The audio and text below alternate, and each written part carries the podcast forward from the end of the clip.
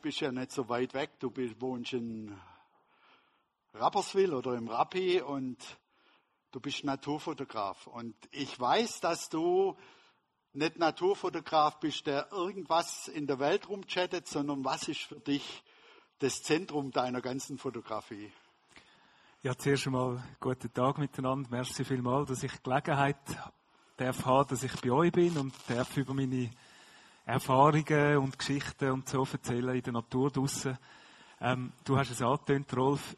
Ich bin unglaublich ein, ein, Liebhaber von unserem Land. Ich bin wirklich sehr heimatverbunden und darum habe ich mich seit dem Anfang von der Fotografie ähm, eigentlich mit unserem Land beschäftigt. Das heißt, ich fotografiere ausschließlich in der Schweiz und entdecke immer wieder neue Sachen, die mich unglaublich begeistern. Ja, es ist ja auch ein wunderbares Land in der Schweiz und du hast von Berge bis zu den Tälern alles, von Wasserfälle bis zu viele Seen. Und ich finde es schon beeindruckend, über was man heute noch staunen kann. Was so die, und da wollen wir heute ja ein bisschen dran arbeiten. Was macht Staunen aus? Aber für uns wäre schon mal wichtig, dich ein bisschen näher kennenzulernen. Und du hast uns drei Bilder mitgebracht. Sag doch mal was dazu. Genau, da sieht man mich jetzt, wenn wir links hinten anfangen, als kleiner Bub. Ähm, ich weiß nicht, vielleicht geht es dem einen oder anderen da auch so, dass man früher hat müssen wandern und äh, hat es vielleicht auch nicht immer mega lustig gefunden. Und ähm, bei mir ist es so gewesen, ich mag mich erinnern, es hat schon gute Erlebnisse natürlich gegeben, wo ich eben so als Erster das Steinmannli erreichen, da bin ich natürlich stolz gewesen. Und heute merke ich, dass, dass, dass ich das, was meine Eltern mir mitgegeben haben und Großeltern vom Wandern, die Liebe zu der Natur, dass das in mir geschlummert hat und jetzt je, je länger, je stärker wieder führen kommt. Das heißt, ich bin schon als kleiner Bub eigentlich sehr gern draussen in der Natur unterwegs gewesen und äh, ja, wenn man es so kennt, ein bisschen auf Bäume klettert und so weiter. Dann so die Liebe zu der Natur hat sich eigentlich in meinem Leben dann weitergezogen. Ich habe dann äh, nach dem Studium zum Landschaftsarchitekt habe ich äh, mehrere Jahre in zwei nationalen Schutzgebieten geschafft als sogenannter Ranger oder Schutzgebietsbetreuer und mich während dieser Zeit einfach intensiv, noch intensiver mit der Natur auseinandergesetzt und äh, Führungen, Exkursionen geleitet, wo ich halt äh, einfach die, die Feinheiten, die unglaublich schönen Sachen von der Natur auch teilen und weitergeben. Und in dieser Zeit hat sich dann irgendwo Fotografie bei mir ein bisschen angefangen zu entwickeln. Zuerst als Hobby. Ich habe das über einen guten Freund darf ein bisschen kennenlernen. Und plötzlich habe ich gemerkt, hey, die Naturfotografie, das ist etwas, was mich so begeistert. Und ich darf draußen sein und können die Schönheiten festhalten. Und dann habe ich mal so ein bisschen probiert, ganz einfach, haben wir irgendein Kürzchen auf beigestellt, plötzlich habe ich gemerkt, hey, das, das findet Anklang. Und äh, ja, das ist dann vom einen zum anderen gegangen. Und heute, wenn ich zurückschaue auf meinen Weg, wo nicht, nicht einfach gerade war, äh, denke mir, es ist wirklich ein Wunder, jetzt wo ich heute darf stehen. Du hast dich ja selbstständig gemacht, so wie ich verstanden habe. Du bist jetzt Fotograf aus Passion oder hast du deinen Beruf gemacht? Selbstständig heißt ja selbst und ständig. ähm, wie erlebst du das? Du, du kannst ja nicht bloß jeden Tag in die Natur gehen und, fotograf und zu fotografieren, sondern wie erlebst du deinen dein Alltag ein Stück weit? Ja, danke, super Frage. Also meine, mein Alltag ist sehr divers, sehr unterschiedlich. Also ich habe mit, mit Kunden zu tun, wo man ein Projekt darf, äh, etwas am Schaffen. Beispielsweise äh, bin ich für die SBB die grossen Kampagnenbilder am machen. Ähm, dann ähm, bin ich mit Leuten unterwegs. Also wenn ich Workshops mache, dann kann ich die Freude und das Know-how, die Passion teilen. Dann gibt es natürlich ganz viel, so wie wir es alle kennen, auch äh, Büro, Bürotage, wo ich Mails hin und her schreibe und, und Sachen aufgleise, neue Projekte. Und es ist ja so, ein Teil von der Zeit bin ich drin, ein Teil von der Zeit bin ich draußen und dann ist immer die Frage, ja, wann muss ich gehen, dass ich zur richtigen Zeit am richtigen Ort stehe, wie viel kann ich gehen? Ich habe Familie daheim, das habe ich gar nicht gesagt. Ich, äh, ich habe eine liebe Frau und zwei kleine Buben, vier und zweieinhalb Monate. Also, es ist immer wieder so ein bisschen das Austarieren, wie viel kann ich gehen, ich muss ja arbeiten, ich darf arbeiten. Und wie viel äh, will ich daheim sein? Ich habe meine Familie unglaublich gern und will natürlich sehr, das Aufwachsen von meinen Buben aktiv mitverfolgen. Ja, das ist ja immer auch eine schwierige Frage als Fotograf. Ich habe es ja für mich auch ein bisschen als Hobby entdeckt. Und äh, es heißt ja, der Fotograf muss dann fotografieren gehen, wenn die anderen Leute erst aufstehen oder schon schlafen gehen. Weil ähm, ähm, so am Nachmittag ist eigentlich das schlechteste Licht. Das heißt für dich oft früh aufstehen wahrscheinlich. Ja, genau. Eben fotografieren heißt malen mit Licht. Du hast es schön angetönt. Und äh, man kann sich so vorstellen, je schöner oder spektakulärer das Licht ist, desto wertvoller eben auch das Gemälde oder das Bild, das am Schluss rauskommt. Und so ist natürlich schon, ist man ganz häufig, wenn ich jetzt in den Bergen unterwegs bin, laufe ich in der Nacht auf, im Dunkeln. Und äh, damit ich dann vor Ort dann dort bin, wenn eben die Schönheit passiert, oder? Und das ist häufig beim Sonnenaufgang oder beim Untergang. Ja, wir sehen jetzt da gerade das, äh, das erste Bild. Ähm, ich komme heute fast noch Hühnerhaut über, wenn ich das Bild anschaue. Und zwar ähm, nehme ich da gerne schnell kurz mit in die Entstehungsgeschichte. Wir sehen da Kreuzberg im Alpstein. Und äh, ihr müsst euch vorstellen, ich bin da in der Nacht losgelaufen und die 1500 Höhenmeter durch, in der Nacht durch dichtesten Nebel. Ja, Entschuldigung.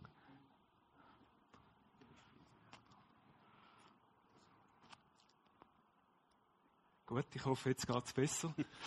ähm, die 1500 Höhenmeter in dem paar Stunden, der Aufstieg, ich habe Material dabei, relativ schwer, und habe natürlich im Vorfeld dazu angefiebert. Wetterstudium gehört auch dazu, also so ein bisschen geschaut und so intuitiv gespürt, das könnte passen mit der Nebelhöhe, dass im ersten Morgenlicht, dass die Berge gerade so als einzelne Spitze aus dem Nebel rauskommen. Komme dort rauf, ähm, mag mich erinnern, es war noch sehr, sehr rutschig, gewesen, sehr eisig, weil der Nebel die ganze Nacht dort gelegen ist. Es war irgendwann im Ende November, Anfang Dezember gewesen, wo es noch nicht viel Schnee hat. Und so bin ich eigentlich auf dem Weg, kommen immer wieder Herausforderungen.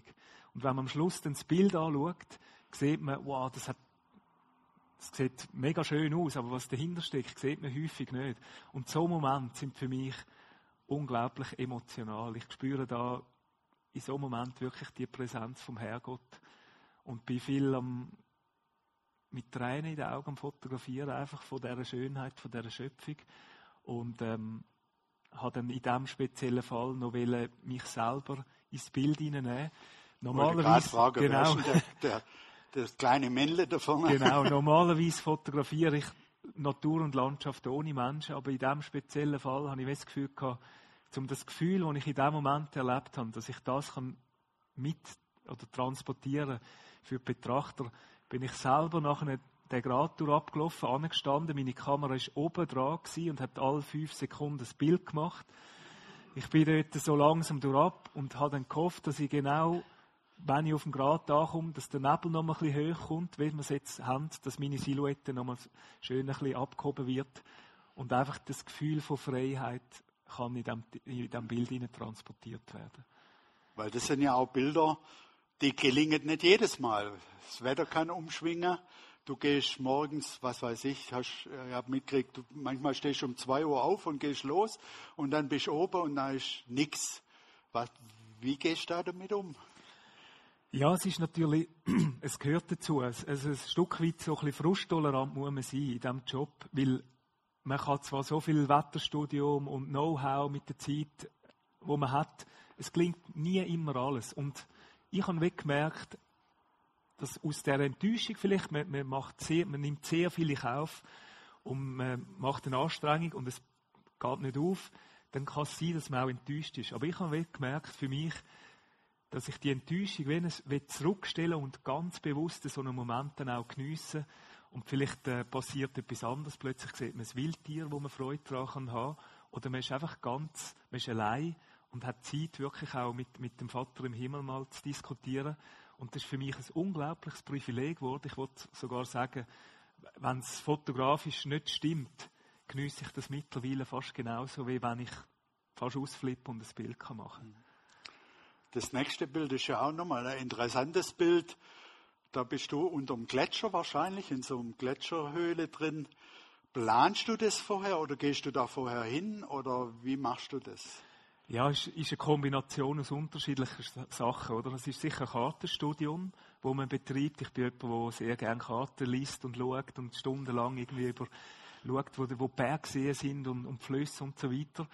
Und ähm, in diesem speziellen Fall haben wir gewusst oder so ein bisschen angenommen, dass im, im, äh, im Wallerosek, im Kanton Graubünden, so hinterst im Tal im Winter die Gletscherhöhlen hat. Und das ist wie ein Abenteuer, wo man sich darauf einlädt. Man geht hinter mit Proviant, man hat Zeug dabei zum Übernachten bei minus 20 Grad etwa, oder? Und äh, in dem Moment haben wir noch eine Fackel mitgenommen, weil wir so ein bisschen Bildidee hatten, eben das Abenteuer noch ein bisschen zu transportieren. Und in diesem Gletscher zu stehen, unter dem Sternenmeer, da sind wir das Zweite mit einem gut befreundeten Naturfotograf. Das ist so, also es geht einem so unter die Haut. Also man, und man, man denkt, dann ist das überhaupt möglich. So viel Schönheit auch. Ich meine, man taucht, wenn man in so einen Gletscher, in das Gletschertor reinläuft, dann taucht man in eine ganz andere Welt ein. Plötzlich ist man wie auf einem anderen Planet, alles funkelt um einen rundum, tiefblau. Und ich bin einfach immer wieder erstaunt, dass man überall, wo man anschaut, die Schönheit findet, die Schönheit von der Schöpfung. Ähm, sehen Sie dann später noch in den kleinsten Detail, einfach die, die geniale Schöpfung, die man immer wieder sieht und kann staunen darüber. Was, was macht es mit dir, wenn du jetzt da unten drin stehst? Du gehst ja hin zum Fotografieren und das ist dein Job, aber was löst es in dir aus? Ja, es sind verschiedene Sachen. Also im Moment von der, bin ich natürlich sehr äh, fokussiert, ja. oder? Wenn ich das Bild mache und, und in der Nacht noch und so weiter. Aber dann die Momente rundum, auch beim Anlauf, hat man Zeit, um, um sich wirklich gedanklich auf etwas einzulassen. Und ich habe gemerkt, je mehr, dass ich einfach so darf staunen und die Sachen sehe, löst es in mir eine unglaubliche Dankbarkeit aus mhm. über unser Leben. Mhm. Ich meine, das Leben ist ein Geschenk an uns alle. Kein einziger, der da drin sitzt oder am Livestream hockt, hat entschieden, dass er, dass er darf leben, ist ein Geschenk an jeden Einzelnen von uns. Und je mehr, dass ich mich mit dem auseinandersetze und so den Kontrast sehe von dieser unglaublichen Macht und Schöpfung und dem Angebot, wo Gott sagt, du bist mir wertvoll, jeder Einzelne von ihnen, ich will Beziehung mit dir haben. In dieser Ding hineinziehen, das, das, das sprengt mir immer wieder, das ist so gewaltig eigentlich. Das nächste Bild zeigt ja, dass du bist ja nicht nur Fotograf, sondern du bist ja auch Genießer. Und das ist für mich jetzt schon ein Bild, fantastisch, ist morgens oder abends, weiß es nicht. Und du trinkst ein Gläschen Wein, soweit ich weiß, oder ich habe andere Bilder gesehen, da machst du Fondue. Ja, ähm, genau. Also man sieht sogar, es ist sogar äh, das Weile, das ich einschenke, plus das Fondue noch, ähm, ist noch parat dort mit dem Kocher. Also eben die, die mich ein bisschen kennen, die wissen, ich bin wirklich, ich bin sehr ein emotionaler Mensch und, und das Geniessen, das gehört für mich auch dazu und so nach, dem, nach einer Fotografen-Session, eben nach, wenn dann so die Dämmerung anfängt, wenn man das darf ganz hoch oben so zelebrieren, äh, das ist spannend, so ab 1500, 2000 Meter schmeckt jeder Fussel, sage ich, fast plötzlich wie einem feinen Weisswein. Und das Gleiche, also es ist ja nicht nur mit dem Wein so, sondern jeder Öpfel oder jedes, einfach alles, was man, wo man, wo man erlebt, ist viel, viel intensiver. Begegnungen, aber auch das, was man zu sich nimmt. Und, ja, wer, mit, eben, wer mich so kennt, der weiß, ich, ich genieße das unglaublich und, und das ist auch etwas, was ich auf meinen Kursen mit den Leuten weitergebe. Und das, das wird enorm geschätzt. Ja, für mich, mich fasziniert das Bild. Ich denke da bloß immer, das Zeug muss ich auch hochtragen. Ähm, und dann für, im Endeffekt für einen relativ kurzen Augenblick, weil du läufst ja da teilweise drei, vier Stunden hoch, machst dann Fotos und dann sitzt du hin und irgendwann musst du ja wieder runter. Das ist für mich einfach nicht begreiflich, wie man. Mhm. Und das ist, wie soll man sagen, das ist so Romantik pur, oder? Ja, aber es, es ist so, du bist nicht der Einzige. Also ich werde schon häufig gefragt, hey, was machst denn du die ganze Zeit? Und es ist effektiv so, wenn man jetzt zwei Tage zum Beispiel in den Bergen ist, dann ist ganz viel von der Zeit ist so Scouten, also ein bisschen schauen, wo sind die wirklich fotogenen Vordergründe zum Beispiel, wo man dann kann eine Bildkomposition gestalten und das Fotografieren ist ein ganz kleiner Teil. Also das Licht ist wirklich in den letzten zwei, drei, vier Minuten wird es spannend, wird es wirklich ganz intensiv, so richtig das goldige, schöne Abendlicht oder Morgenlicht.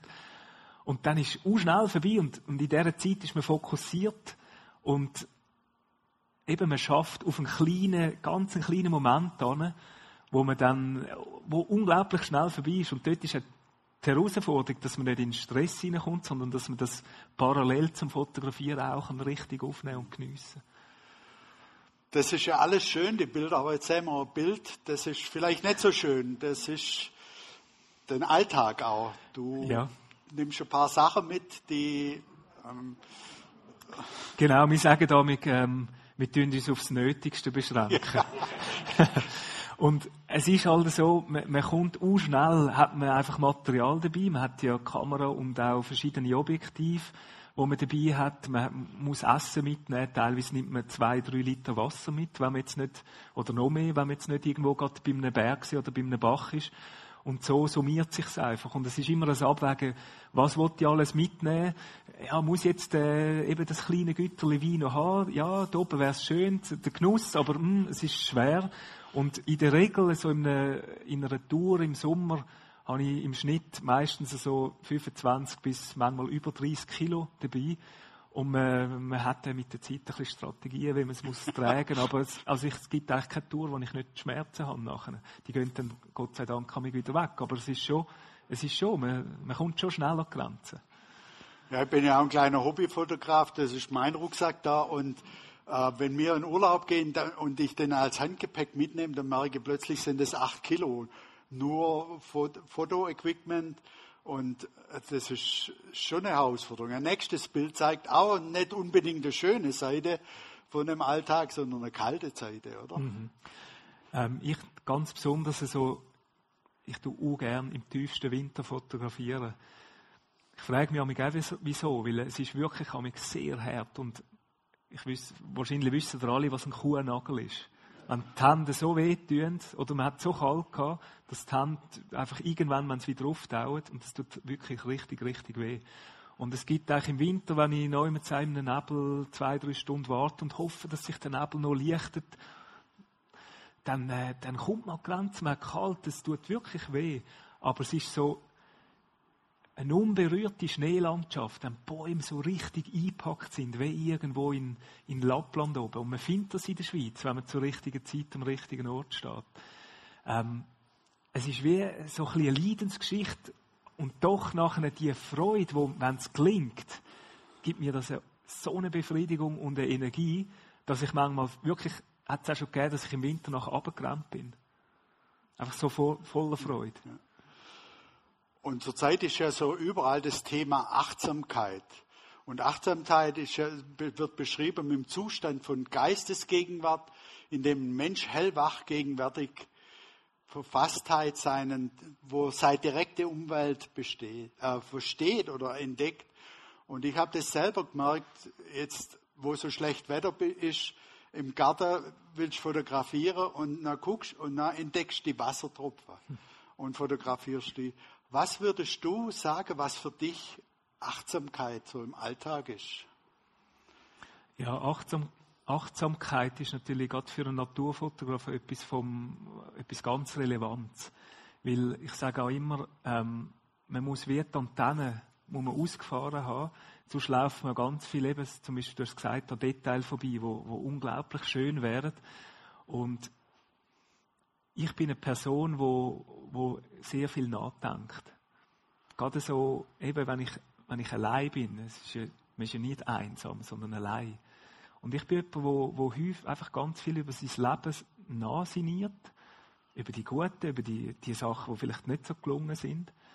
Und zwangsläufig kommt man irgendwie, wenn man nachdenkt und sich nicht einfach durch einen Mainstream zum Beispiel berieseln lässt, ähm, und aus dem Hamsterrad mal ausbrechen und sich Zeit nimmt, das muss gar nicht hoch oben in den Bergen sein, das kann irgendwo auf einem Bänkchen am Waldrand sein, wo man sagt, ich lasse Nattel die ich, ich gebe mir jetzt die Stunde, ich gehe jetzt einfach raus, bewusst staunen. Und da kommen, wenn man die Gedanken zulässt, kommt ganz viel kommt, kommt damit führen. Und ich denke, wenn man achtsam ist, dann sieht man das Schöne im Leben. Mhm. Man kann sich auf das fokussieren, wo man will. Das klingt nicht immer logisch, also auch bei mir nicht. Aber es ist so, wie wenn man den Fokus auf das, auf das Leid, dann, dann läuft man auch in die Richtung. Man, man, entdeckt einfach viel mehr. Und auch, ich sehe das auch mit, mit meinen zwei kleinen Buben. Wenn ich mich voll auf die Kinder einlasse, es ist ja spannend, sie sind ja häufig einfach Spiegel. Wenn ich mich auf die Kinder einlade, plötzlich sehe ich, hey, Kinder sind eigentlich extrem achtsam. Sie gehen so, die, manchmal sagt mein kleiner Bub etwas und denkt, wie hast jetzt du das gesehen oder wahrgenommen? Und, und mich dunkt es häufig, wir erwachsenen Leute haben das ein bisschen verloren. Und es tut wie gut, um wieder mal zurückzukommen in das ganz Kindliche hinein, wo, wo auch Jesus sagt, werdet wie Kind. Er sagt es nicht umsonst, sondern Kind, wo, wo im Heute und Jetzt leben, genau im Moment und, und sich morgen keine Sorgen machen. Das nächste Bild ist für mich auch ein fantastisches Bild.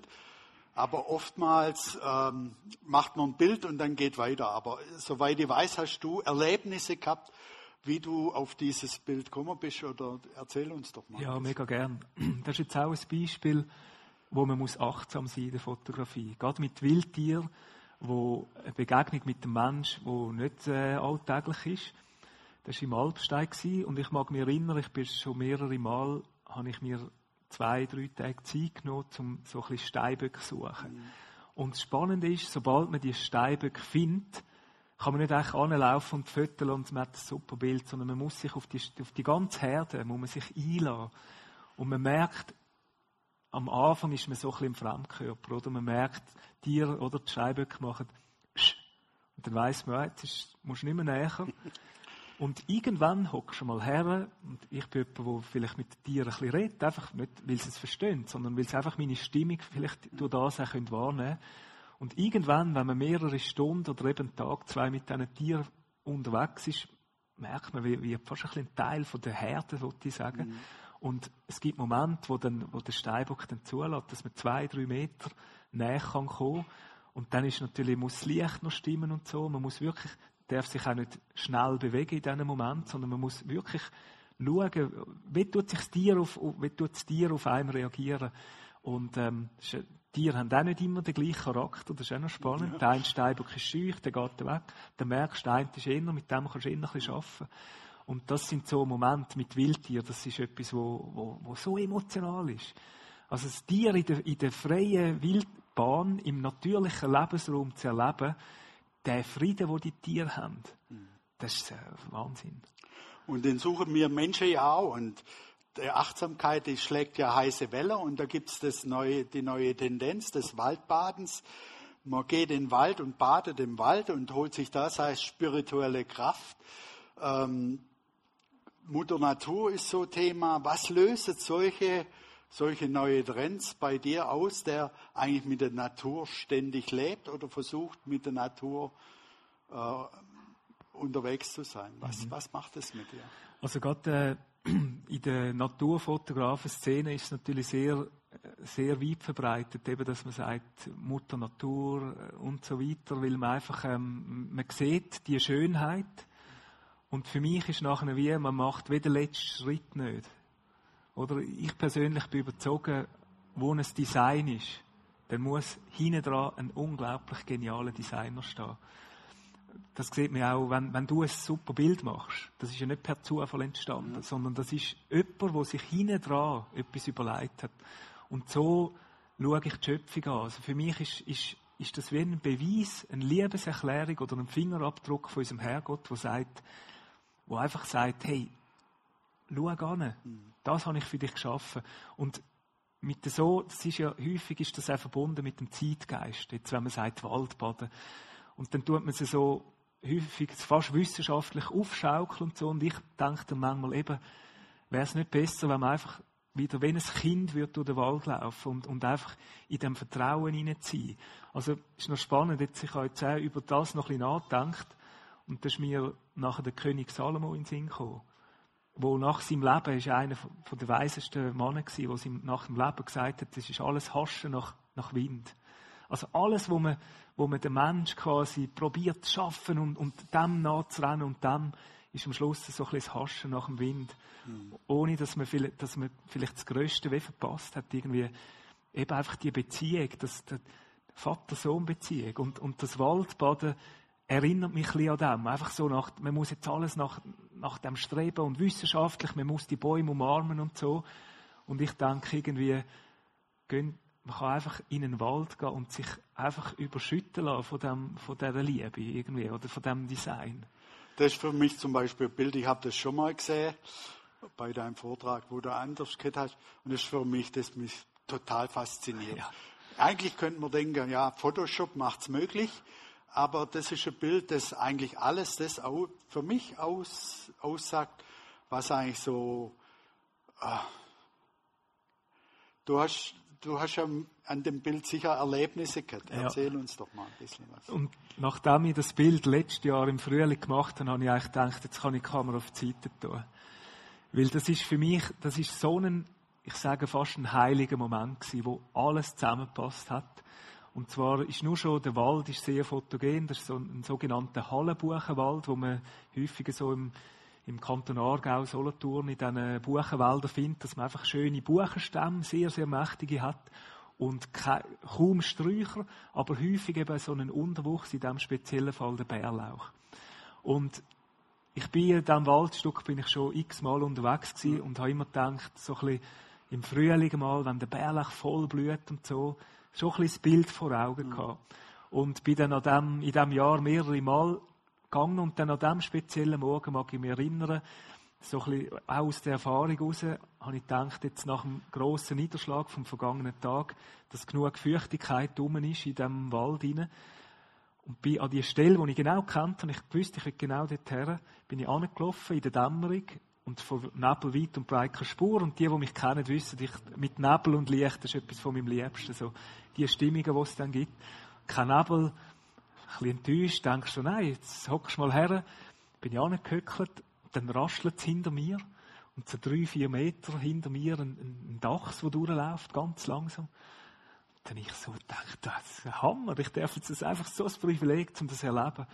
Und dann habe ich gesehen, wo die Sonne langsam aufgegangen ist, durch die Bäume, plötzlich bildet sich ein Nebel. Und immer mehr, die Sonne geht auf, es bildet sich die Strahlen, unglaublich. Und ich bin dort gewesen, ich habe gedacht, häufig manchmal jucht sich vor Freude und in dem Moment bin ich echt so still geworden. Mhm. Auf die einen Seite ein bisschen nervös, weil ich dachte, diesen Schott muss ich haben. habe dann ein Panorama gemacht und aber der Moment eben so, so das ist für mich die Präsenz von Gott, von unserem Vater im Himmel. Das war so spürbar gewesen. Und ich, ja, das schudert mich heute noch, wenn ich, wenn ich jetzt an diesen Moment denke, ich komme echt Hühnerhaut über. Man merkt Wald ist ja nicht gleich Wald. Ich habe, wir haben ja schon ein paar Mal telefoniert vorher und Schwarzwald ist halt Schwarzwald, ist halt schwarz. Aber die Natur ist so, so fantastisch, dass alles fast möglich ist. ja. Und eben gerade der Wald, oder so vom Hintergrund, ich habe Bäume und, und Wälder habe ich sehr gerne. Also ich denke, es hängt auch mit dem Studium zusammen, oder, wo ich mich mit der Kölz auch näher auseinandergesetzt habe als Landschaftsarchitekt. Und ich bin so fasziniert in der Schweiz, was man für Wälder findet. Birkenwälder, leichte Föhrenwälder, Buchenwälder, Fichtenwälder. Es ist alles da. Und, und darum eben, unser Land, also es ist echt ein Privileg, dass wir da wohnen dürfen. Man findet auf engstem Raum so eine Vielfalt, wie glaube ich fast kein anderes Land. Und das ist etwas, wo, wo ich auch immer wieder Freude habe, so ein bisschen projektbezogen dran zu bleiben. Und jetzt das ist so ein bisschen das Langzeitprojekt. Ich habe vor, mal ein Buch darüber rauszubringen, Bäume und Wälder, die Vielfalt. Wir gehen jetzt, wir sind ja von den, den Bergen über Gletscher, Wälder, gehen wir jetzt einen Schritt tiefer und für dich, soweit ich weiß, ist das, das Tier auch was ganz Zentrales. Und mhm. mich fasziniert der Eisvogel. Ich der lieben gern mal einen Eisvogel fotografieren, aber ein Eisvogel fotografieren bedeutet ja extreme Geduld. Da könntest du uns ja wahrscheinlich auch Storys erzählen, mhm. oder? So ein Vogel da zu schießen, äh, nicht zu schießen, sondern zu fotografieren ist ja, äh, ist ja nicht gerade so eine Sache, die macht man geschwind im Vorbeilaufen. Ja. Es ist ja so, oder? Wenn wir, wenn wir anfangen von der Tierfotografie reden, dann, dann ist der, vorher der grosse Aufwand, den man hat für die Landschaft, der wird einfach noch x-fach grösser. Weil Tiere muss man zuerst finden. Wenn man es mal gefunden hat, muss man immer und immer wieder gehen, zum Beispiel, dass man sie so halt vor die Linse überkommt, wenn man sich das vorstellt. Und jetzt mit dem Eisvogel in diesem speziellen Fall müsst ihr euch vorstellen, habe ich äh, mit Hilfe von einem befreundeten Naturfotograf, der sich auch sehr, sehr gut auskennt mit Tierfotografie, haben wir so ein bisschen projektmässig einem, den Eisvogel über mehrere Monate lang immer wieder ein bisschen verfolgt, wo ist er unterwegs, ähm, und haben dann irgendwann gesehen, wo er so ein bisschen sein, sein Jagdgebiet, Revier hat, und haben dann in diesem Bereich haben wir äh, Äste am Wasser nah aufgestellt, eben in der Hoffnung, dass er irgendwann die Äste annimmt und dort anhockt. Und dann nachher haben wir, äh, kannst du natürlich nicht einfach raufhocken, weil sonst pfeift er, kommt er und, und fliegt vorbei. Er ist relativ ein scheucher Kerl. Und dann musst du mit dem Tarnzelt anfangen zu arbeiten. Das heisst, du musst das Tarnzelt aufstellen in diesem, in diesem Bereich und schaust und hockst teilweise stundenlang. Ich mag mich erinnern, es war in dem Sommer, wo es fast 40 Grad war und ich bin ein paar Tage dann nacheinander Morgen um halb fünf in das Zelt hineingeguckt, immer wieder. Und dann ist der wirklich da gewesen, der Eisvogel. Also die ganze Vorarbeit hat sich dann ausgezahlt. Und dann habe ich in diesem Tarnzelt Sachen beobachten, wo noch teilweise, es hat ja dann noch kleine Schlitze neben dem Tarnzelt, der ist zwei, ein, zwei Meter neben dran geguckt. Ich kann von Auge, quasi Auge in Auge können ihn anschauen, aber ich bin keine Störung gewesen, weil er mich nicht als Mensch empfunden hat im Tarnzelt. Und ich habe zum Beispiel ein Brutgeschenk, wo das Männchen am Weibli den Fisch schenkt, das Hochzeitsgeschenk, das Ritual, das vor der Paarung macht, können filmen und sehen und das, da flippst du aus. Und, und mit dir, gerade so, eben dir, die Interaktion, oder wenn man jetzt schaut, das Gemse, ähm, wo dort am Säugen ist bei der Mutter, das, ja, das brennt einem so tief, das werden ihr alle kennen. Ein spezieller Moment, den ihr vielleicht habt erleben oder auch fotografieren. Da könnt ihr, könnt ihr bis ans Lebensende könnt ihr die Geschichte erzählen. Und so könnte ich euch auf, auf bei jedem Bild könnte ich euch sagen, wie ist es entstanden, wo ist es entstanden. Hubentaucher auch, das, das Wassertaxi, die Kleinen, die auf dem, auf dem Rücken sitzen, wo man zuerst, wenn man durchläuft, nimmt man es gar nicht wahr. Ja. Und plötzlich sieht man, da hocken die Kleinen drauf. Ich finde es ja schon interessant. Wir, wir werden ja noch zum kleineren Teil der Fotografie kommen, aber ähm, wir sprechen über, über Dinge, die sich niemand ausdenken könnte. Also jetzt vorher die Berge, der Wald, jetzt die Tiere oder ich habe ja auch schon die Möglichkeit, Wale zu fotografieren, also vom Riese bis zum Eisvogel oder bis zur Biene. Ähm, da muss doch ein Designer dahinter sein. Ja, für mich absolut. Aber das ist genau, gerade in der Tierwelt finde ich das auch noch ganz speziell, weil wenn man jetzt mal sich, oder wenn man selber unterwegs ist und man weiß, sobald die Sonne in den Bergen runter ist, wird es auch kalt. Man muss sich anlegen und man hat Kappen und Daunenjacken. Und das Tier steht neben mich und hat ohne Rucksack, ohne Daunenjacke, ohne nichts. Also das Tier ist so perfekt angepasst auf seinen natürlichen Lebensraum. Wenn die Sonne voll scheint, wenn, wenn, wenn, wenn es kalt ist, klar, es wird schwierig auch für Tiere. Oder wenn man sich überlegt, zum Beispiel in einem Ameisenhaufen, dass mit drinnen, dort, wo die Königin unterwegs ist, in, dem, in dieser Kammer rein, ist immer genau gleich warm. Ob die Sonne drauf bretscht im Hochsommer und draußen ist es fast 50 über, oder fast 100 Grad auf dem Haufen, oder im Winter, dort drinnen ist es einfach gleich warm. Jetzt soll mir einer sagen, äh, ich meine, es sind so viele Sachen, wo, wo du musst sagen, das ist so gewaltig. Und das Spannende ist ja auch, der Mensch hat häufig dort Erfolg, wenn er die Natur nachahmt. Also wenn wir jetzt zum Beispiel mal in die Flügerei schauen, oder wenn wir schauen, wie funktioniert gewisse, gewisse Schiffe oder so, wie sie unterwegs sind, dann ist das häufig, man kann ja heutzutage, es gibt sogar einen Studiengang, weiß nicht mehr genau, wie das heißt, wo man, wo man genau schaut, wie ist das Design in der Natur. Und man tut das eigentlich, man übernimmt das und in dem, dass man, dass man die, die Prinzipien kann übernehmen und, und durch das hat man dann auch Erfolg in seinem eigenen Design. Also, ja, ich, mich dunkelt es der Mensch nimmt sich unglaublich wichtig manchmal. Und da sehen wir jetzt nochmal einen Schritt ins Kleinere hinein, in Makrofotografie, jede, jede Zelle fast zu sehen oder auch die Biene und der Wassertropfen, das ist kann doch nicht per Zufall entstehen. ich glaube, je mehr, dass man sich mit der Natur auseinandersetzt und das Ganze, ich sage auch mit der Big Picture, also das große Bild, wie Anfang gesehen und so, es ist ja nicht einfach nur ein, ein Tier oder eine Pflanze irgendwo einzeln in dem ganzen Ökosystem, sondern das ist ein ganzes, das, das hängt alles voneinander ab. Also es ist alles, wenn man mal, man sieht ja häufig, wenn, wenn der Mensch eingreift und irgendwie zu viel macht, plötzlich sieht man, es kippt oder so. Oder wenn man sich überlegt, wenn, wenn keine Insekten rum wären, dann geht es schnell und wir sind auch nicht mehr rum. Also, sobald die, die, die Bienen oder die Insekten, die bestäuben, nicht mehr da sind, dann hat man herausgefunden, wie schnell das, geht. Dann können wir zusammen rum. Und es sind so viele Sachen, die auf unserer Erde einfach ablaufen. Ich meine, man kann sich da das Einfachste am Morgen, die Sonne geht einfach immer auf. Hat man, ja, haben wir etwas dazu beigetragen? Sie geht einfach auf und sie schafft klimatische Bedingungen, wo man muss sagen, ist es so einfach ein, klein, ein kleiner, kleiner Gap, wo wir leben können. Kaum wäre die Sonne ein bisschen an einem anderen Ort oder verschoben, wäre es passiert um uns. Das heißt, es ist eben nicht nur einfach ein großartiges Design, sondern es ist so spezifisch, passt alles ineinander rein, dass man muss, dass, dass für mich einfach so klar ist, dass da eine größere Macht und für mich mit dem christlichen Glauben ist es Jesus Christus, wo hinten dran steht. Paulus schreibt ja, seit der Erschaffung der Welt sind seine Werke ein sichtbarer Hinweis auf ihn, den unsichtbaren Gott, auf seine ewige Macht und sein göttliches Wesen. Die Menschen haben also keine Entschuldigung, denn trotz allem, was sie über Gott wussten, erwiesen sie ihm nicht die Ehre. Also wenn man mal die Stelle so anguckt, die Paulus schon vor ein paar tausend Jahren schreibt, eigentlich wäre es doch ganz einfach, Gott zu erkennen. Warum passiert es so selten?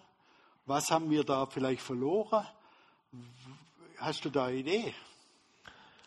Ja, ich glaube eben, es ist, wenn man das liest, das ist ja recht herausfordernd. Und das kann auch sofort so quasi den Mahnfinger ja. kommen, oder? Und ich, ich glaube wirklich, es hat damit zu tun, also etwas bin ich überzeugt, es hat ganz viel mit Ablenkung zu tun.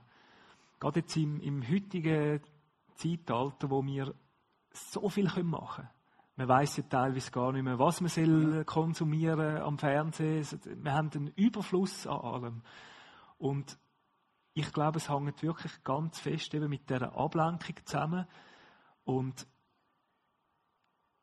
wenn man sich nicht einlädt, wirklich auf das, oder mal wie sagt, jetzt will ich mal ganz bewusst wieder in die Einfachheit hineingehen, ich glaube, dann ist es eben wirklich so, dass man viel kann verpassen kann. Und was man, was man auch nicht darf vergessen, ich meine, wenn, wenn, man, wenn, wenn die Bibel, wenn das stimmt, und ich glaube an jedes Wort, das da drin steht, dann, dann gibt es auch einen Widersacher. Und der hat Interesse daran, um uns von dem Schöpfer wegzubringen. Immer und immer wieder.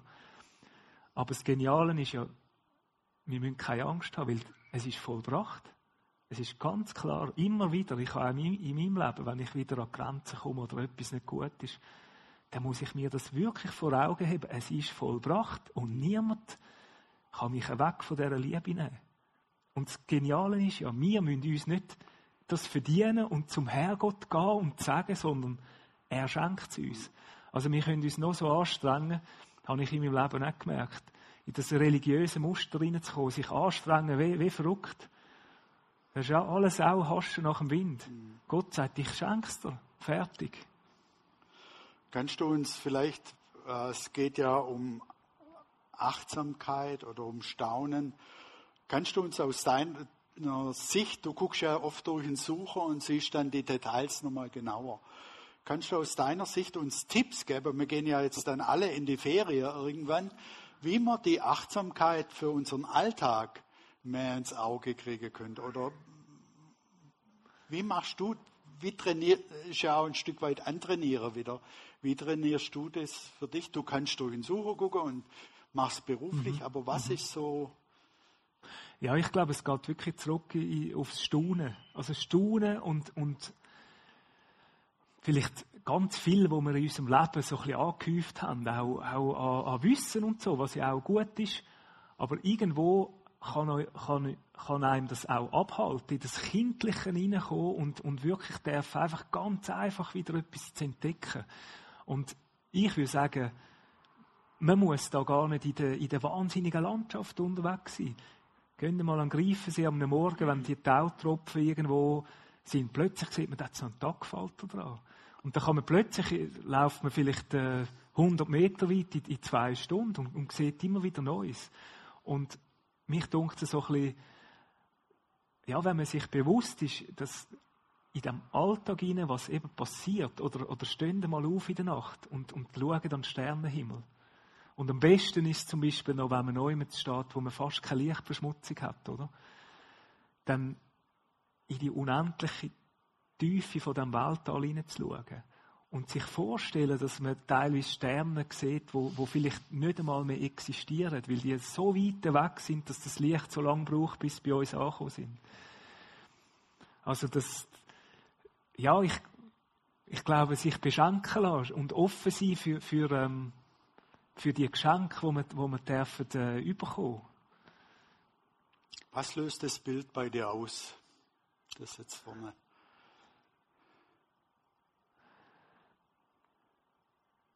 Ja, also das Erste, was ich, wo, wo, wo ich so in mir hinein spüre, so der Mensch, wie klein das er ist in dieser gigantischen mhm. Landschaft. Und das ist jetzt nur ein kleiner, das ist im Klausenpass oben, im Glanerland. Aber, aber die, die Welt ist ja so umfassend und der Mensch ist wirklich, der ist ja so klein, er ist zerbrechlich und, und mag mich erinnern, als ich da rauf bin in der Nacht, ist übrigens ist da noch eine lustige Story daraus entstanden. Für die, die es interessiert, ich kann dir den Link schicken und du kannst es weiterleiten. Ähm, haben wir noch zwei, drei Minuten? Ja, ja. Denke ich, möchte dir das noch schnell erzählen. Und zwar, als ich das Bild gemacht habe, ist später, das Bild ist durch die ganze Medienlandschaft durch. Und zwar ist es so gewesen, ich bin eben dort hoch rauf und habe die Idee gehabt, die Milchstraße, den Bogen fotografieren. Und dann äh, ist am Schluss ist, ist der Regen gekommen. Vielleicht haben, mögen ihr jetzt der ein oder andere, ist etwa vor, vor vier Jahren ist das gewesen, nach, kurz nach der Geburt von meinem Sohn Janis, wo jemand im Tal unten das Licht in der Nacht gesehen hat und immer wieder gesehen, weil ich habe natürlich das Lämpchen mal angestellt, abgestellt und denkt, das sei ein Notsignal. Und dann ist in der Nacht ist, äh, ist die Kantonspolizei Uri bis die Passhöhe gekommen. Ich habe das alles gesehen, Blaulicht unten auf. Ich bin 500 Meter höher gewesen die haben dann mit dem Megafon angefangen Zeug rufen und ich habe gedacht, ja nein, ich, jetzt kommt eine Lichtverschmutzung, ich will mir das Bild machen. Und, ähm, und das Verrückte war, ich bin dann ruhig geworden, habe das Lämpchen abgestellt und nachher, äh, die haben dann eben probiert, ich habe dann gedacht, die machen irgendeine Übung und dachte, ja nein, jetzt muss das heute sein. und dann sind sie etwa nach einer halben Stunde, dreiviertel Stunde, habe ich gesehen, sind sie dort gegangen, durch ab, Richtung Schächental habe ich weiter fotografiert und dann hat schon, ist schon in die Dämmerung gekommen, da sehe ich unten im Tal äh, vom, vom Urnerland tief unten einen Helikopter fliegen. Denkt mir eigentlich nichts dabei. Fliegt er weiter und ich hinter den Felsen. Wird er leisliger. Plötzlich wird er wieder lauter. Und dann kommt er schon auf viel höher und dann sehe ich mit dem Suchskiwerfer. Denke ich, ja, das ist schon speziell. Dann macht er wieder einen Kreis und das nächste Mal ist er auf meiner Höhe oben. Genau kommt hinter dem Felsen führen mit dem Suchskiwerfer und in dem Moment sehe ich Träger. Und dann denke ich, ja gut, wegen was sind die da? Das muss wegen mir sein. Und dann in dem Moment habe ich gedacht, ah, okay, gut, vielleicht hat jemand ein Notsignal oder was auch immer. Da habe ich Zeichen gemacht, dann, es, es ist alles gut. Die haben eine Runde geflogen, ich habe gerade den Regen angelüht und gesagt, äh, Tobias Rieser, ich bin Balmer Grätli oben, jetzt ist gerade der Regen gekommen, mir geht's gut, ich bin gerade am Kaffee am Obtun. und bin Kaffee am Kochen und der sagt, ah, der Fotograf, ja, ist gut. und der hat schon Kontakt gehabt mit dem Piloten, dann haben die Runde geflogen, sind wieder weggeflogen und dann habe ich das im Facebook, glaube wo ich auch ein bisschen auch Geschichten dazu schreibe, also wenn es euch interessiert, ich habe dann ein Kärtchen draussen, ich tue immer probieren, ein bisschen Geschichte hinter einem Bild zu erzählen. Dann habe ich das so lange Story, also ein bisschen abgearbeitet, weil es ist mir schon, schon irgendwie ja. näher gegangen. Und dann, äh, dann hat das jemand aus dem Urnerland, eine Journalistin, aufgeschnappt. Und dann ist das nachher bis auf 20 Minuten ist auf dem Titelbild, glaube ich, eine halbe Seite mit dem Bild. könnt sie googlen, müsst einfach meinen Namen und Rega, da kommen wir gerade auf diese Geschichte. Und dann ist gestanden auf dem Titel, ähm, wegen diesem Bild rückte gar die Rega aus. und das sind eben die Geschichten, die ich, die ich erlebe. Und wo ich aufgelaufen bin, habe ich auf halber Höhe habe ich einen Vogel gehört, der auf dem Vogelzug ist, der, der Wachtelkönig, ganz ein seltener Vogel. Ich bin mega Vogelfan auch. Mhm. Der ist dort auf dem Zug und hat sich dort in so einem Hochstudenflur niedergelassen. Der tönt wie ein Wecker.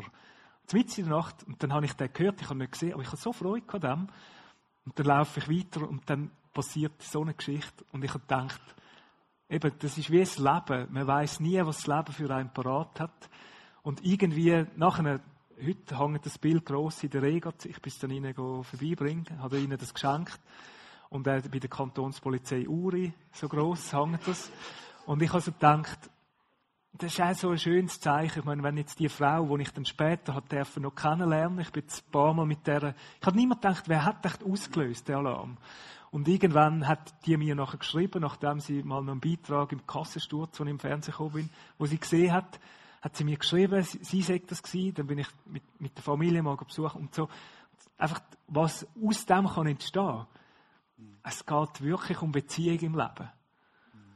Also in jeder Hinsicht. Und, und dass ich das darf erleben durch meine Bilder und auch noch die Bilder darf die Freude weitergeben und, und transportieren, ist für mich ein wahnsinniges Privileg. Und eben, ich glaube, ich wollte das auch so ein bisschen vielleicht abrunden, dass ich kann das auch in meinem Leben, es gibt schwierige Zeiten, es ist nicht alles Gold, was glänzt. Ich kann das sehr, sehr gut. Und wenn man aber wirklich fokussiert ist, auch immer wieder auf das Dankbare und, und das, das Leben, das wir geschenkt bekommen haben, dann glaube ich, bin ich überzogen, wenn wir mal gehen können, irgendwann, dass wir dürfen uns freuen auf das, was kommt. Fantastisch. Ich habe jetzt bloß gerade gedacht, runterfliegen wäre auch nicht schlecht, müssten wir nicht laufen.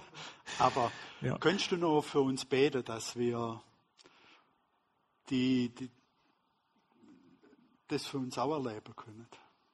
Mega gern. Ja, großer Vater im Himmel, Papa, ich bin einfach immer wieder auch berührt, wenn ich sehe, was du geschaffen hast. Und wenn du immer wieder mit, mit unglaublichen Liebeserklärungen einfach wieder uns willst, Sachen zeigen von deiner Schöpfung. Ich möchte dir ganz fest Danke sagen für das, was du uns geschenkt hast. Und danke, dass, dass du auch da bist und die Beziehung zu uns, dass du immer wieder zu uns kommst, auch wenn wir ein Zeichen gemacht haben, wenn wir vielleicht mal etwas versagt haben. Dies Angebot steht. Und für das möchte ich ganz, ganz herzlich Danke sagen. Und ich wünschte mir, dass dies Licht, Vater, dass das kann wirklich durchdringend in die Welt rauskommen, dass, dass wir alle dürfen von dem, von dem genialen Vater von dir dürfen erfahren. Es gibt so viele Menschen auf dieser Welt, die das so nötig haben. Und das ist mein Gebet, dass, dass dass du uns, unser Leben so kannst segnen, dass wir können Segen sein für all die, die, die, noch, die noch dran sind, die dürfen, ja, wo, wo irgendwann auch deine Schönheit können entdecken und, und Beziehung zu dir haben, Vater. Du hast so ein geniales, du hast so eine geniale Geschichte mit uns vor. Lass uns das immer und immer wieder einfach tief, ganz tief in unser Herz sickern so wie wir das alle als Kind vielleicht wahrgenommen haben oder, oder die, die als Kind das haben dürfen erleben mit dem, wie, wie, wie einfach du die Beziehung mit uns suchst und immer wieder baust. Ja, ich, mein Gebet ist wirklich, dass jeder in dem, in dem Raum hinein darf deine Größe und Allmacht, aber auch deine Liebe und Barmherzigkeit darf tagtäglich spüren und, und auch alle, die jetzt im Livestream zuhören, ich will, dass Jesus Christus, du einfach den Sagen, wo du gesagt hast, wo für uns parat ist, dass wir dürfen weg vom Schluch stehen und wir den Sagen dürfen empfangen. Weil es, es ist häufig liegt zu uns, weil du sagst, es ist alles vollbracht, es ist alles parat. Und so werde ich jetzt uns sagen im Namen von Jesus Christus und dem Vater und dem Heiligen Geist. Amen. Jetzt nimmt uns ein kleiner Clip nochmal mit hinein in die wunderbare Schöpfung, in die grandiose Schöpfung.